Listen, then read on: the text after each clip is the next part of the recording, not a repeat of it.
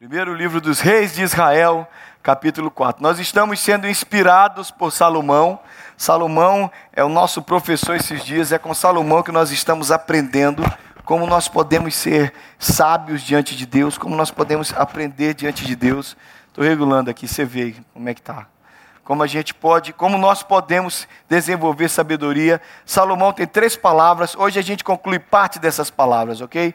E semana que vem a gente fala da, da da palavra mais estranha ali: sabedoria, loucura e lições. Nós estamos tirando lições, estamos na sabedoria. Semana que vem a gente vai para a loucura de Salomão. Mas por enquanto a gente vai na sabedoria dele, em nome de Jesus. Na primeira semana que eu preguei para vocês, eu falei para vocês como se forma uma pessoa sábia. Na segunda semana que eu preguei para vocês, a mensagem que a gente teve, foi semana passada, foi o que, o que a sabedoria vai fazer na sua vida. O que é que a sabedoria, de modo prático, faz acontecer na sua história. E eu queria que você abrisse a Bíblia comigo, em primeiro livro dos Reis, capítulo 4, do 20 a 34.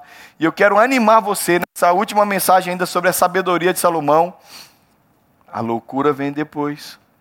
Mas eu queria animar você a desejar viver uma vida sábia. 4, 20, estão aí comigo?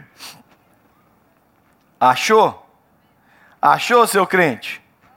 Amém. O povo de Judá e de Israel eram tão numerosos como a areia da praia, e eles comiam e bebiam e eram felizes. E Salomão governava todos os reinos, desde o Eufrates até a terra dos filisteus, chegando até a fronteira do Egito.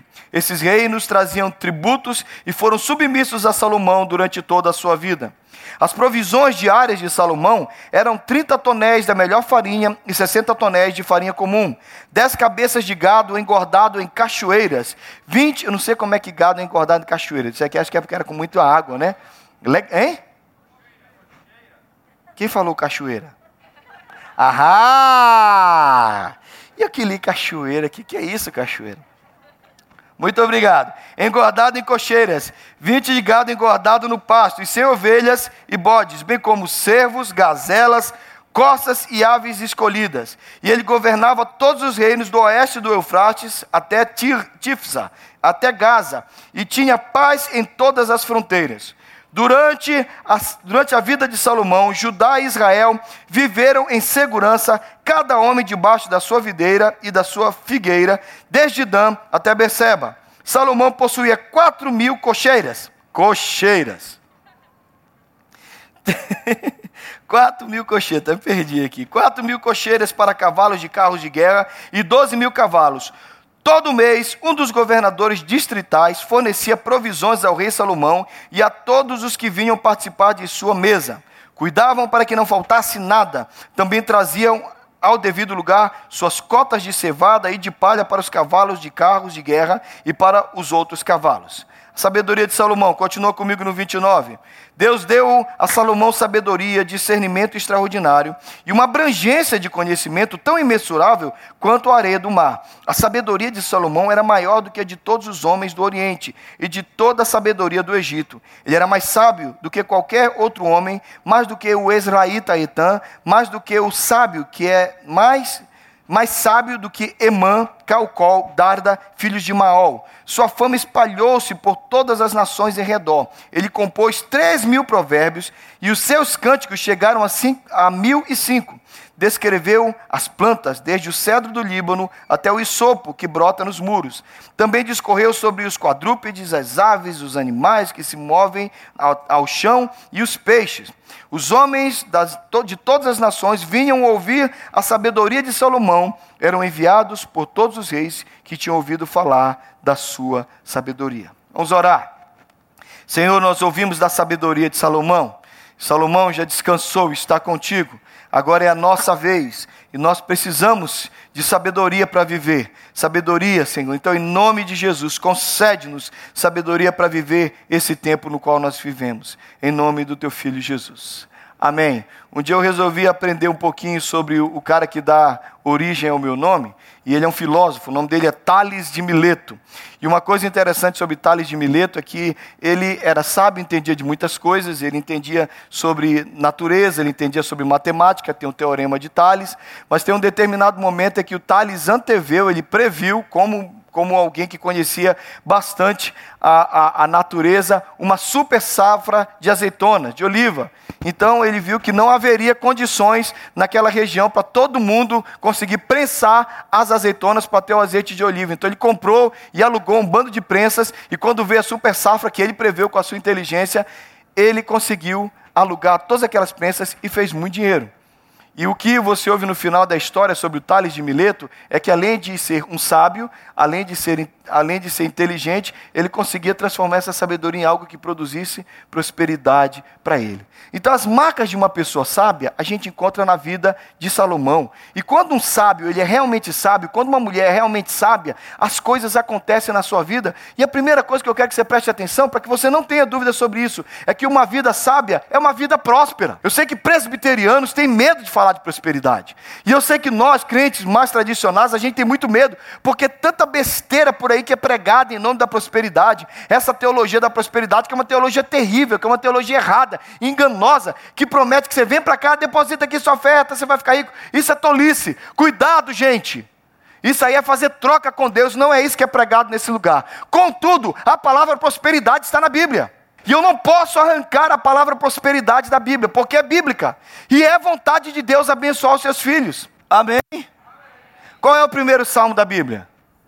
É um salmo, e o salmo é um salmo de sabedoria. Bem-aventurado o homem que não anda no caminho dos ímpios, nem se detém, nem se assenta, antes o seu prazer está e nela medita dia e noite. Presta atenção, esse é o sábio que não cai na conversa dos outros, não senta para conversar o que não deve com os outros, o seu prazer está aqui. Ele é como árvore plantada junto no, corrente das águas, que no devido tempo dá, e cuja folhagem não murcha.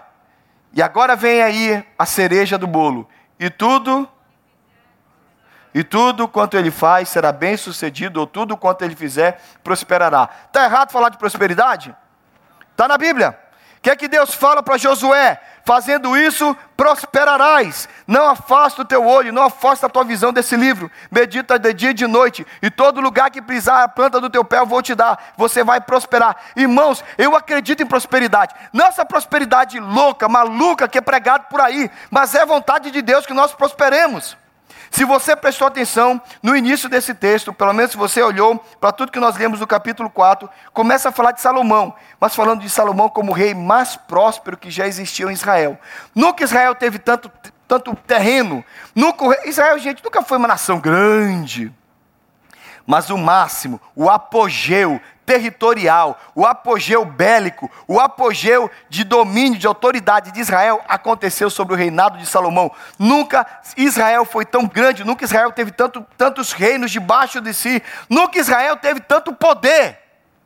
Por quê, gente? Vou fazer a pergunta explicando para vocês. Quem já leu primeiro Reis e segundo Reis? Na Bíblia. Quem já leu? Pelo menos uma vez se leu primeiro livro dos reis, segundo livro dos reis. Quem já leu uma vez? Levanta a mão bem alto. O que, que você aprende lendo Reis? Basicamente. História dos reis. Mas o que? Altos e baixos. Muito obrigado, Ezequias. Quando é que o povo de Israel estava em alta? Opa, vocês sabem. Quando o rei. Quando o rei servia a Deus, quando um rei era temente a Deus, quando um, um, rei obedecia a Deus, o que acontecia com o povo de Israel, seja o povo do norte, o povo do sul, seja Israel ou Judá, o que acontecia com o povo? E quando o rei não temia Deus? Dava tudo errado. E quando uma sequência de reis continuava na desobediência, o que é que acontecia com o povo? Ia para o cativeiro, era destruído. Então, reis, o livro dos reis, nós estamos estudando aqui, sempre nos mostra que um homem de Deus governando, um homem de Deus governando uma casa, um homem de Deus governando algum lugar, ele vai fazer ou levantar ou destruir esse lugar. Uma mulher de Deus gerenciando uma empresa, gerenciando, seja o que for, um grupo, um esquete de casas, se ela é sábia, as coisas vão acontecer, as coisas vão crescer. Se não é, as coisas vão cair. Por quê? Porque o sucesso e a prosperidade de qualquer projeto depende da sua vida com Deus. É isso que reis ensinam. É isso que o livro de Reis nos ensina. Então olha para cá, porque está na Bíblia, é claro, é límpido, como um, como um rio transparente. Olha para cá, irmão. Você quer prosperar? Seja sábio. E essa sabedoria vem de Deus. Essa sabedoria vem do Senhor. Leia a Bíblia. De repente, alguém dá alguma coisa na mão de um escravo chamado José. E tudo que José coloca a mão acontece o quê? E ele pega a casa de Potifar, a casa de Potifar é abençoada, ele pega a carceragem, ele, ele se torna o auxiliar do, do carcereiro na prisão. O que acontece? Tudo vai bem. E quando ele é o segundo no Egito, tudo vai bem no Egito, porque a bênção, que a bênção se derrame, a bênção estava sobre ele. O pai dele era assim, Jacó. Jacó tinha um punhadinho de ovelha na casa de Labão, mas tudo que vinha parar na mão de Jacó prosperava. E você vai encontrando isso na Bíblia. Por onde um homem de Deus, uma mulher de Deus caminha, na sabedoria do Senhor, vai prosperar. Eu não estou profetizando que você vai virar rico. Eu não estou dizendo que você ter uma Mercedes último, último, do último ano. Eu não estou falando de nada disso. Mas eu creio que é vontade de Deus que você prospere. Agora andando no meio empresarial, agora andando no meio onde as pessoas trabalham, você já notou quanta gente tola não consegue ter nada e ela destrói com suas próprias mãos? Não é assim, gente? Você não conhece gente assim? Mas tem tudo, tem tudo para prosperar, tem tudo para ganhar dinheiro, tem tudo para o negócio dele decolar, mas não decola. Irmão, minha irmã, eu não estou dando indireto para ninguém porque eu não conheço a sua vida, não conheço suas finanças, não conheço o seu negócio, mas talvez seja a hora perfeita para dizer isso. Se nada está dando certo, considere a possibilidade de você ser um tolo. E admitir a tolice é o princípio da sabedoria. Às vezes você precisa dizer: eu sou cabeçudo demais, eu sou teimoso demais, eu sou estúpido demais, eu sou cabeçuda demais, eu vou estragar. Senhor, me ajuda, me dá sabedoria. Amém mesmo. Porque o que eu gosto em Salomão é que Salomão é extremamente humilde no capítulo anterior. Ele diz: Senhor, eu não passo de uma criança, eu, eu me entendo incompetente para minha posição. E o fato dele se entender incompetente fez com que as coisas acontecessem em sucesso total. Talvez é porque a gente esbanja muita capacidade. Talvez é porque nós sejamos muito bons. E a gente se acha tão bom. E a gente se acha tão capaz. Que Deus não deixa as coisas acontecerem na nossa vida. A gente precisa aprender que prosperidade tem a ver com humildade. E com buscar em Deus sabedoria. Querido, Deus quer fazer você prosperar. Talvez você precise colocar tudo numa planilha. Talvez você precise orar e dizer: Senhor, me ensina a organizar minhas finanças, me ensina a organizar o meu negócio. Senhor, me ajuda, me dá conselheiros, põe gente do meu lado para me, me ajudar a administrar. Senhor, eu quero ser próspero. Deus vai ajudar você a prosperar. É vontade do Senhor. Amém? Quantos creem nisso? A bênção do Senhor faz isso por você. E eu quero que você seja próspero no que você fizer. Não importa, não existe trabalho indigno. Se é trabalho e é feito com honestidade, é digno. E que você prospere o que você está fazendo em nome de Jesus. E Deus, com a sua bênção, vai te destacar. Quantos creem nisso? Prosperidade de Deus. Deus quer fazer você prosperar. Eu tenho uma história que me acompanha. Eu tinha 11 anos quando eu ouvi essa história. E eu vi essa história do meu diretor. Eu não tinha escolas evangélicas na minha cidade, mas meus pais queriam que eu estudasse uma escola de crente, mesmo estando afastados. Então eles acharam uma, o Instituto Adventista Grão Pará, IAGP. Era uma escola adventista. E todos os dias, toda quarta-feira a gente ia capela. E o nosso professor, o diretor, contou essa história que eu estou contando para vocês. Eu conheço essa história há 39 anos. Eu não saio da minha cabeça. E eu conto essa história porque ela me trouxe uma percepção do que, é que a sabedoria pode fazer com alguém. Um pai muito rico, muito próspero, que, que, que, saiu da pobreza, mas que prosperou. Tinha um filho que pegou aquela vida confortável e não valorizava nada, ele gastava o dinheiro dele de tudo quanto era jeito. O menino não estudava, o menino não tirava boas notas, não queria saber de nada. O pai foi percebendo que os anos passavam e o menino não prosperava em nada. Então o menino finalmente entrou numa faculdade porque o pai podia bancar, mas o pai bancava e ele não estudava. Ele achou um amigo para colar e ele passou na universidade só colando, colando, né? colando mesmo, colando, pegando cola do outro.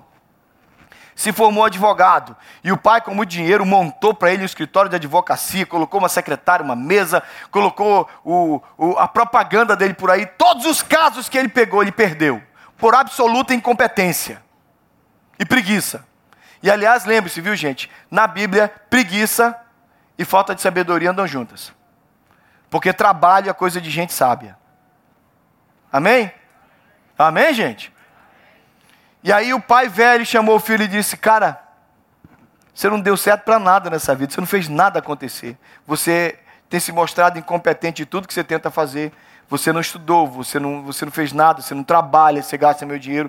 Eu tenho um presente de despedida porque eu vou morrer em breve. Toma aqui essa chave.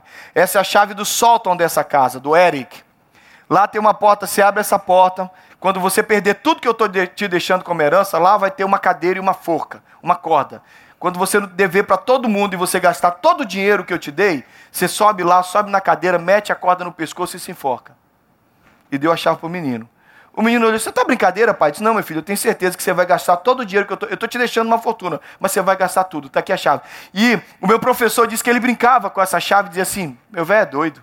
Mas o velho morreu logo tempo depois, logo pouco tempo depois. E exatamente como ele falou aconteceu. O garoto perdeu tudo, gastou tudo, meteu dinheiro em tudo que não prestava, ficou pobre e devedores e os credores vieram para tomar aquela casa. A única coisa que ele tinha antes da casa, a única coisa que ele tinha era a casa, mas antes da casa ser tomada por causa de tantas dívidas, ele pegou a chave e disse: "É, meu velho. Você tem razão. Como você tinha razão? Como você tinha razão?" E a história diz que ele sobe até o Eric, até o sótão, ele abre a porta, tranca a porta, do jeito que o pai falou, estava lá, a corda ligada à principal madeira, ao bino principal da casa passando, e a corda lá pronta, a cadeira, ele sobe na cadeira, coloca a corda no pescoço, chuta a cadeira e diz: Meu pai, me perdoa pela minha incompetência. Só que em vez de dar o puxão, quando ele deixa cair, abre-se um alçapão segurado a corda, preso pela corda desce sobre ele algum dinheiro, alguma, algumas pedras preciosas, algumas ações, alguns títulos de terra, e do meio de tudo isso um bilhete do pai. E o bilhete dizia: Meu filho, poucas pessoas na vida têm uma segunda chance. Você fez tudo errado. Você tem, você tem um pouco aqui para pagar as suas dívidas. O pouco era. Você tem alguma coisa aqui para pagar as suas dívidas e recomeçar. Dessa vez, seja sábio. E a história contada pelo meu professor há 39 anos atrás diz que ele ganhou tudo e muito mais do que o pai teve. Porque ele teve uma nova chance e ele foi sábio. Amanhã, o teu pai que é rico, o teu pai, quem é o nosso pai?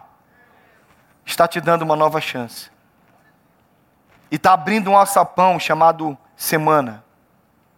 Para que você pare de ser preguiçoso e se torne sábio. Você não fica esperando um alçapão se abrir do teto e cair sobre a sua cabeça algum tipo de dinheiro. Deus te deu o que existe mais precioso: vida, energia, coragem, ânimo. Corre atrás. Seja sábio, porque todo sábio vai prosperar. Você está na melhor nação no mundo para empreender. Eu não conheço, com todo respeito à Europa, com todo respeito aos outros países, aqui é um lugar que você pode fazer o serviço mais simples, se você fizer com diligência, dignidade, você vai prosperar.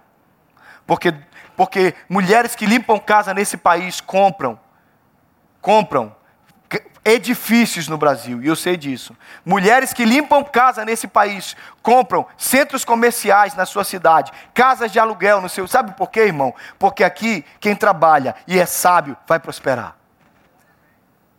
E se talvez nada deu certo, Talvez você precise dobrar o joelho e parar de acreditar na sua inteligência e pedir graça de Deus. A Bíblia diz que Deus vai te dar sabedoria e você vai prosperar. Talvez você precise ouvir isso do púlpito do seu pastor para que você se anime. Querido, você precisa prosperar. Você precisa ter um bom trabalho. Você precisa ter uma aposentadoria. Você precisa ter um lugar para cair vivo. Porque o perigo não é não ter lugar para cair morto. Porque cair morto você cai em qualquer lugar. E em qualquer vala te enterram. O perigo é não ter onde cair vivo. Você precisa ter onde cair. Você precisa ter uma aposentadoria, você precisa ter alguma coisa, você precisa ter uma segurança. Para de viver para receber na sexta e gastar na segunda-feira. Diz amém, seus crentes. Para de viver para gastar o que você tem. Deus deseja que você tenha algo muito melhor do que você tem. Deus deseja que você seja sábio e que você prospere nessa terra, porque essa é a nossa terra onde Deus nos colocou.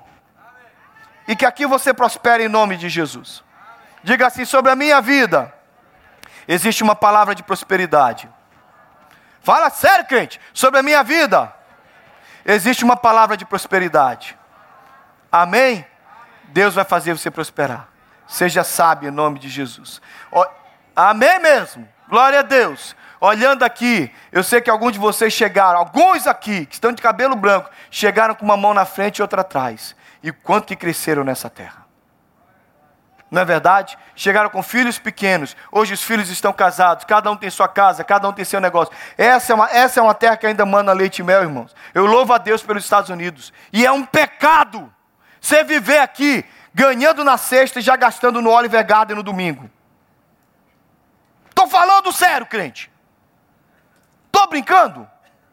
É uma tolice viver para comer fora. Irmão, se você pode, vai, mas não gasta a sua vida em frivolidade. Prospere em nome de Jesus. Tenha alguma coisa para os seus filhos, tenha alguma coisa para o seu futuro. Eu acredito que eu exorto você em nome de Jesus. Levanta a cabeça, olha para frente e diz: Deus, me dá sabedoria para prosperar. E você que é jovem e cresceu no conforto dessa nação, toma tenência, acha o teu rumo, vai trabalhar também. Porque aqui é lugar onde filho de gente rico vira pobre e passa fome. Estou errado, irmãos? Mas aqui é lugar onde filho de pobre vira muito rico, porque trabalha demais. Quem é você? Você é um filhinho mimado que vai ter muito menos que o teu pai porque você teve preguiça? Ou você vai ser um trabalhador que sua vida vai prosperar na presença do Senhor? Eu não sei porque que Deus não deixa eu sair desse ponto. Mas eu sinto, irmãos, que você precisa se lembrar que você precisa prosperar. E prosperar é sabedoria que vem do alto, em nome de Jesus prospere para a glória do Senhor Jesus. Amém? Fala para a pessoa do seu lado, dá um cutucão nela, prospera, crente. Vai ser em nome, prospera, vai trabalhar. Vai trabalhar, prospera em nome de Jesus. Aleluia! Trabalho não fez mal para ninguém. Amém? Não mata não, e abençoa. E vai cutucando os filhos para trabalhar. E vai ser uma bênção em nome de Jesus. Que Deus te dê sabedoria para prosperar. Segunda coisa, uma vida sábia tem a ver com isso que Davi disse. Essas são as palavras de Davi perto de passar o reinado para o seu filho Salomão. Vamos ler juntos? A uma só voz, lê comigo. Davi se pôs de pé e disse: Ele está no meio dos homens sábios, né? Da sua época, seus conselheiros, seus generais, seus capitães. Olha o que, é que ele disse: Escutem-me, e meu povo, eu tinha no coração o propósito de construir um, mas Deus me disse: Ele me disse. Olha que legal. Me deram uma TV grande lá. Ler, ler de perto está difícil, mas ler de longe está uma benção, viu, Jeff? Estou lendo lá na TV lá atrás. Olha que maravilha. Olha aí. Gente, em nome de Jesus, Deus está falando para Davi: Davi, você não vai construir o templo, mas o seu filho vai. Sabe como é que Salomão acordou para a vida? Salomão acordou debaixo de um chamado e de um propósito. Salomão, você vai construir um templo para Deus. Segunda coisa que toda vida sábia tem: uma vida sábia é uma vida com propósito. Amém? Qual o propósito da sua vida? Olha, pastor, eu acordo, eu tomo café, passo na padaria, pego um pãozinho, tomo café, aí eu trabalho, eu ganho dinheiro, aí eu durmo cansado. Aí no outro dia acordo, tomo café, trabalho, fico cansado, chego e durmo. Sexta-feira eu pago conta, mando cheque para a prefeitura, essa é a nossa vida? Alguém já disse que se você quiser viver, você precisa fazer três coisas: plantar uma árvore, escrever um livro, ter um filho. Já viu isso? Dizem que todo mundo, pelo menos para a vida ter o um significado, você tem que fazer três coisas: plantar uma árvore, ter um filho, escrever um livro. Você não precisa necessariamente fazer essas coisas para a sua vida ter significado, mas elas falam sobre coisas interessantes. Todo mundo precisa ver uma coisa da semente se transformar numa árvore. O que, é, o que essa parábola está dizendo é que você precisa ir com alguma coisa do início até o fim. Quem desenvolve o hábito de começar as coisas e parar pela metade, está desenvolvendo o hábito de ser um fracassado. Vou dizer de novo. Diz, ai pastor, a gente vem na igreja para você falar essas coisas feias para a gente. Não, eu quero ajudar você. Vou repetir. Quem desenvolve o hábito de começar as coisas e parar pela metade, para o livro pela metade, para o projeto pela metade, para a academia pela metade, para a dieta pela metade, para o estudo pela metade. Quem desenvolve o hábito de começar as coisas e parar pela metade, está desenvolvendo o hábito de ser um, fala alto. Porque pessoas de vitória vão até o fim. E para que você tenha vitória, você precisa plantar semente, ver abrir o broto, virar uma plantinha e virar uma árvore. Você tem que ir do início até o fim. Para de parar as coisas pela metade. Stop! Amém? Você precisa ir até o fim. Você precisa ficar até o fim. Você precisa pagar o preço. Pagar o preço por esse relacionamento, por essa empresa, por esse trabalho, pelo suor. Todo mundo que começou, quantos que, quem começou uma empresa e está na mesma empresa até hoje? Quem tem sua própria empresa aqui? Levanta a mão. Foi fácil? Foi fácil? Tudo dá muito trabalho. Irmãos, tudo que é bom demora dar trabalho e leva tempo. Não, tudo que, tudo que é bom dá trabalho, demora e custa caro. Tudo que é bom custa caro, demora e dá trabalho. Presta atenção, vai dar trabalho, vai demorar, vai custar caro, mas é bom. Ou então você vai no Dollar Tree e compra por um dólar. Presta atenção, querido. Deus quer que você viva com um propósito. Você precisa plantar uma árvore. Você precisa ter um filho. Irmãos, nada humilha mais a gente do que filho. Nada faz a gente chorar mais do que filho. Nada nos preocupa mais do que um filho. Eu nunca mais dormi direito desde que eu tive filho. É verdade. Ainda mais você que andou pedindo de oração. Ronaldo, Ronaldo, pastor, ora, tô orando, ora, tô orando, Ronaldo. De manhã, pastor, tô orando, tô orando. Hoje de manhã cedo, Ronaldo falando comigo. Tô orando, pastor, tô orando. Tô pedindo oração pelo filho dele. Irmãos, a gente tá junto. A gente ora demais. Filho é um negócio maluco. Faz a gente chorar, faz a gente se alegrar. Faz a gente ter vontade de matar. Faz a gente se arrepender de ter. Mas os filhos nos mudam. O meu professor, gente, eu tinha um professor de teologia do Novo Testamento, eu não vou citar porque vai que ele assiste. Mas o homem era ranzinza. O homem era assim, você faz, eu, eu não perguntava, ninguém perguntava para ele, porque ele ele estava dando aula, lendo, e dizia assim, então, teologia do Novo Testamento, mexendo com grego, e ele tá, e a gente fazia uma pergunta, ele dizia, você pode esperar, por favor? Ou então, ele dizia assim, você está no terceiro ano do seminário, está me perguntando isso, que, que seminário você está fazendo? As respostas, a gente morria de medo dele. No meio do processo, esse homem, a mulher dele ficou grávida, anos tentando, ficou grávida, nasceu um bebê. Rapaz, esse homem entrava na sala rindo.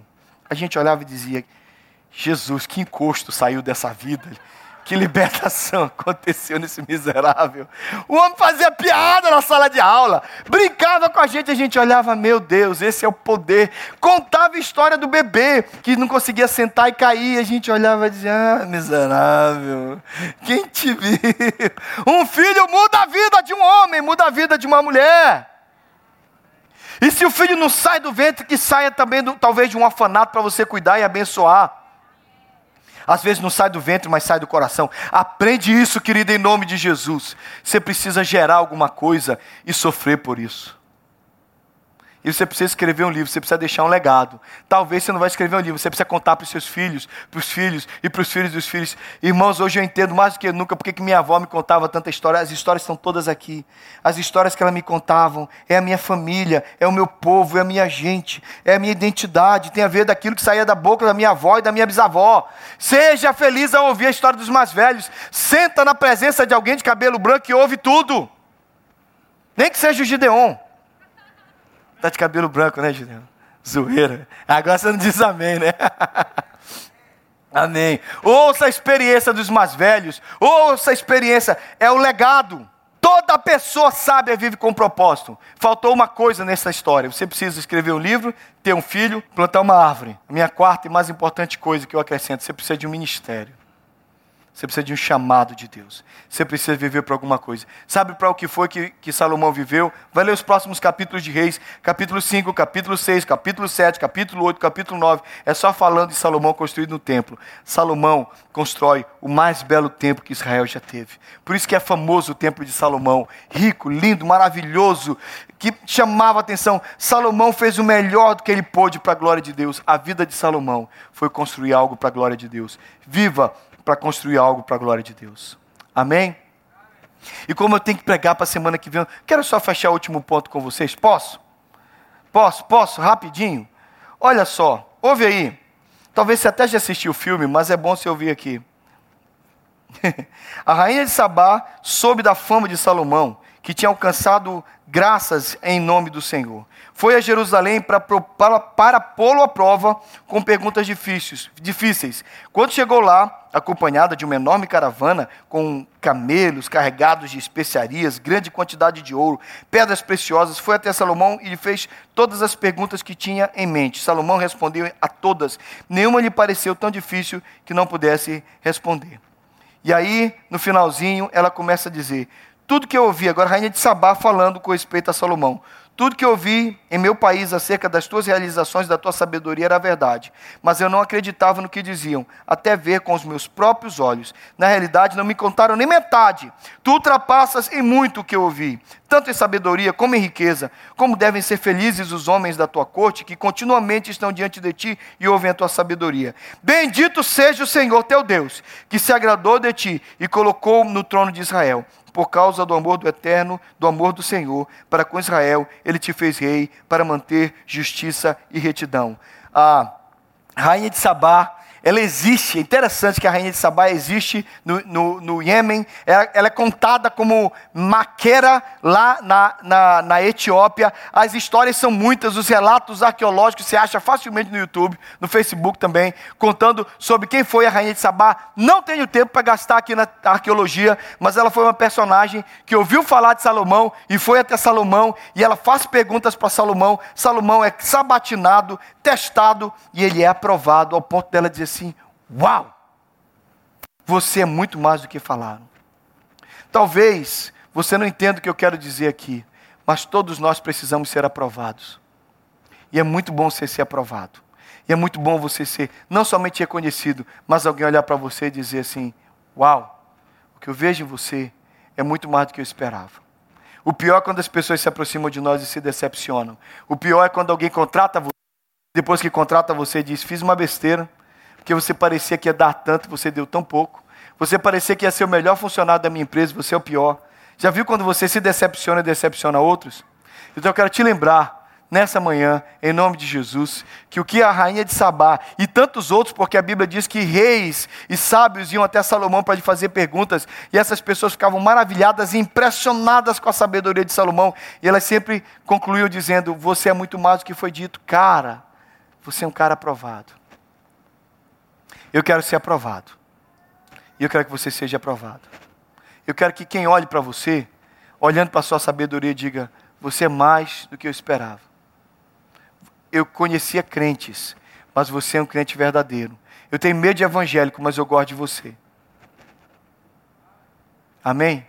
Você precisa ser aprovado e reconhecido como alguém que tem a bênção de Deus. Para que isso aconteça, você precisa ter sabedoria do alto um testemunho pessoal. Eu estava no meu último ano de seminário e uma igreja já formada, que tinha condições de trazer outros pastores, me convidou para ser o pastor deles. E eles apostaram num cara recém-formado. Eu tinha acabado de. Eu formei no seminário em dezembro, fui ordenado em janeiro. Em janeiro eu era pastor dessa igreja. Eles podiam ter escolhido qualquer pastor. Depois os presbíteros me contaram que na reunião eles se reuniram eles estavam conversando, enquanto eles conversavam, diziam: ele é novo, é inexperiente, mas vale a pena investir nele, porque dois anos, por dois anos, ele tem andado conosco como seminarista e nós confiamos nele. E eu sempre fui esse meio animadinho, um pouquinho assim, é, palhaço. E o mais tradicional de todos os presbíteros, o mais tradicional, mais tradicional, meu amigo, ele disse na reunião assim: É, o Thales é meio pentecostal, mas eu quero escolhê-lo também. O meu voto é para que ele seja o pastor da igreja. Seu João Coelho, meu amigo até hoje, um homem de Deus. Sabe de uma coisa, queridos? As pessoas podem ter reservas com respeito até aos teus posicionamentos, mas nada substitui um andar correto no meio das pessoas. Quando você é aprovado na maneira que você caminha, na maneira que você anda, você vai ser sempre reconhecido e como aprovado, as portas vão se abrir para você. Talvez você precise resumir tudo que eu estou dizendo aqui. Então seja sábia, seja sábio. Você vai prosperar, as portas vão se abrir, o dinheiro que você precisa para pagar as contas vai vir, e mais do que isso, as pessoas vão olhar para você e vão ficar impressionadas e vão dizer: Você não é uma decepção, você é muito mais do que eu esperava. Brincando com vocês no final dessa mensagem, durante muito tempo eu assisti a Caverna do Dragão. E esse, esse miserável do mestre dos magos enganou aquela, aquela garotada durante todo o deserto. Quem assistiu Caverna do Dragão? Eles conseguiram sair daquele país? Eles conseguiram voltar? Mas o mestre dos magos não era o mais sábio que existia? Sabe de uma coisa, gente? A gente anda dando a nossa a nosso ouvido está recebendo conselhos de pseudos sábios. E é esse tipo de gente que deixa a gente trap, preso, amarrado, amarrado numa situação e dali a gente não consegue sair. Nós estamos amarrados ali, presos. E a nossa vida não segue, porque tem um miserável dizendo que é sábio, aconselhando você e a sua vida não anda. Meu sábio é outro. O meu sábio, o meu sábio me disse: "Aprendam de mim, pois eu sou manso e humilde de coração." Você precisa de um sábio na sua vida. Você precisa aprender de Jesus. Jesus vai te dar sabedoria. E a sabedoria vai te fazer prosperar, vai te fazer ser feliz nos seus negócios e vai fazer você ser abençoado. Vem, tio Jeff. Vamos terminar isso aqui em nome de Jesus. Quem precisa de sabedoria do conselheiro Jesus, diga amém. Então você fica de pé, em nome de Jesus. Põe a mão assim sobre a sua cabeça. E diz: Senhor Jesus. Fala forte aí, crente. Senhor Jesus. Eu preciso de sabedoria para ser aprovado, para ser reconhecido. Eu preciso de sabedoria para viver com propósito. Eu preciso de sabedoria para prosperar. Me abençoa em nome de Jesus. Se você tem liberdade, põe a mão na pessoa do lado e você vai falar assim: Senhor, põe sabedoria nessa pessoa em nome de Jesus. Enche de sabedoria. Senhor, dá sabedoria para esse marido, para essa esposa. Enche de sabedoria em nome de Jesus para trabalhar, para fazer o que tem que fazer. Para fazer o que tem que fazer. Abençoa com sabedoria, meus irmãos e minhas irmãs. Em nome de Jesus. Amém.